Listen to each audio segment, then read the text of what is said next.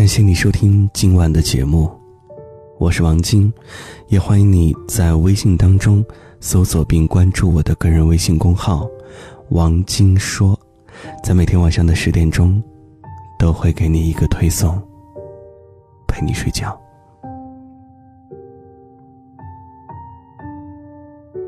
去参加同事父亲的生日宴，事业有成的同事在台上答谢来宾。他讲了一个故事，还没听完，我就泪流满面了。那一年，才十岁的他一直在老家跟着爷爷奶奶生活，只有到过年的时候，父亲才会回来，西装革履，却只能拿出他的学费和生活费。他在心里隐隐恨上了父亲，认为。父亲不是好人，在外面的花花世界把工资都挥霍了。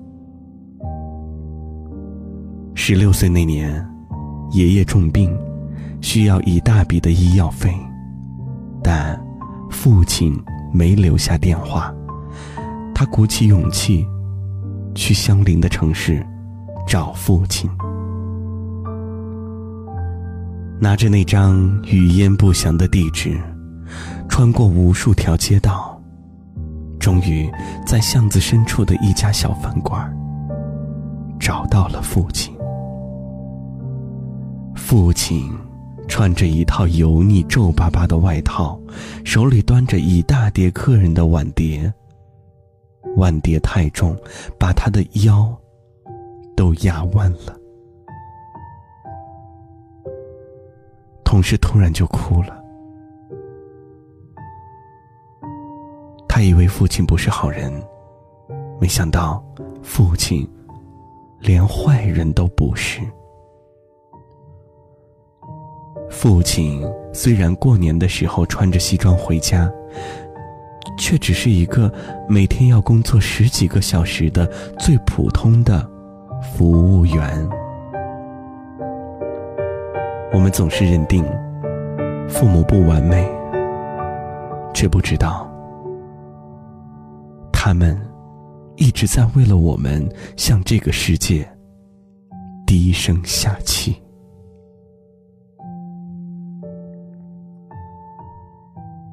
十九岁的夏霜，如果不是那次网络贷款，他永远不会知道母亲愿意付出多少。夏霜职高毕业之后，在美容店工作，收入不高，为了消费和其他需求。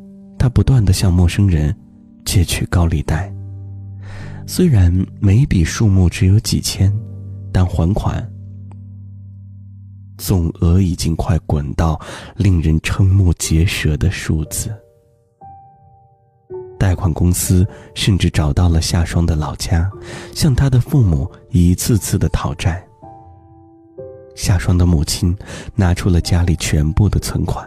还瞒着老公借遍了亲戚，一共为女儿还了十一万元。但是，女儿欠债的数目实在太大了，十一万元远远不够。最后，这位母亲选择了喝农药自杀。从女儿进职高读书之后，这位母亲第一次出村庄打工。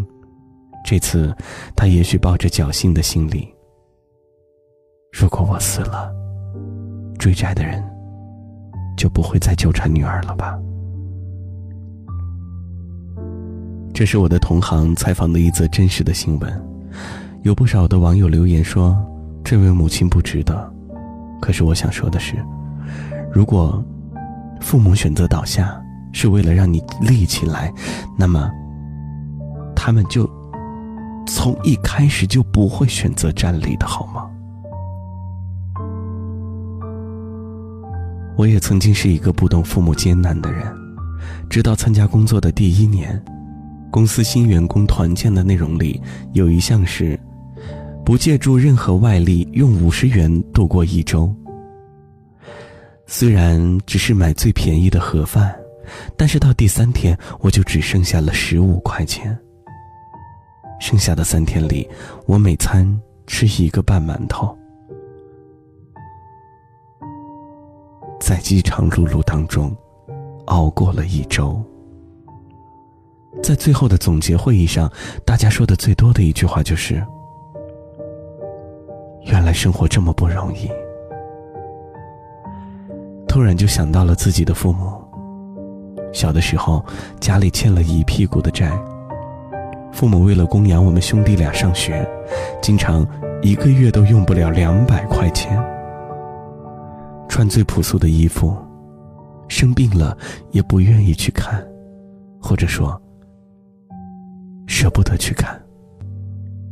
大三的下半年，有一次我没告诉父母就回家了，大中午的，餐桌上竟然只有一碗豆腐，还是早晨剩下来的。去过远方，才会知道父母情长，才会知道他们愿意为我们过最差的日子。我们最后都过上了想要的生活，但所有值得炫耀的片段，都是因为父母的牺牲，才变得完整。你有没有看过一组刷爆朋友圈的照片？在西安的火车站，一位摄影师拍到了一位农民工顶风冒雪等生意。他脸色蜡黄，直流鼻涕，不断的咳嗽，不断的打着哆嗦。他的手上拿着面包，大口大口的吃着，吃着吃着，他突然低下头，哭泣起来。这是谁的老公？这是谁的爸爸？又是谁的儿子？为什么刚刚过完年，他就匆忙离开老家来城里讨生活，来找一份又脏又累的工作？没有人知道。但是我知道的是。他这么拼命打拼，是为了让子女和家人过得更好一些。他们才不会在乎旁人的眼光，他们最在乎的是能不能迅速的找到工作，赚到钱。因为晚一天干活，就意味着要晚一天给家里汇款。这个世界上，有多少岁月静好，就会有多少冷暖自知。每个苦苦坚持的人的背后，都有一个咬紧牙关的灵魂。你过得无忧无虑，不过是你的父母帮你扛着。终究有一天你会发现，哪有什么诗歌和远方，我们所有的良辰吉时，不过都是踩在父亲的肩膀上，是父母。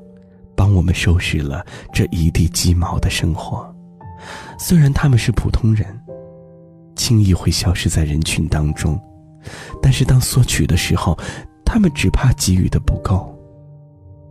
就算他们再弱小，就算他们平时再不起眼，为了孩子，他们也会以一个父亲或母亲的名义与生活针锋相对。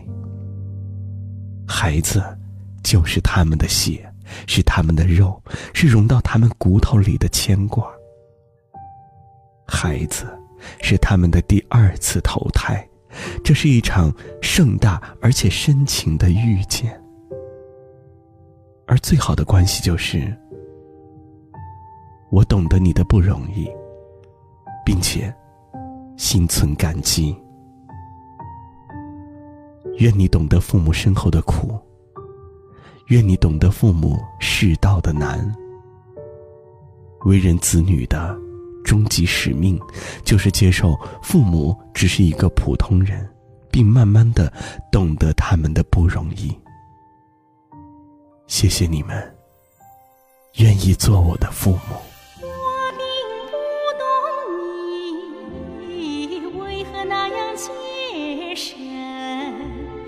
再苦再难的日子，也有一种坚韧。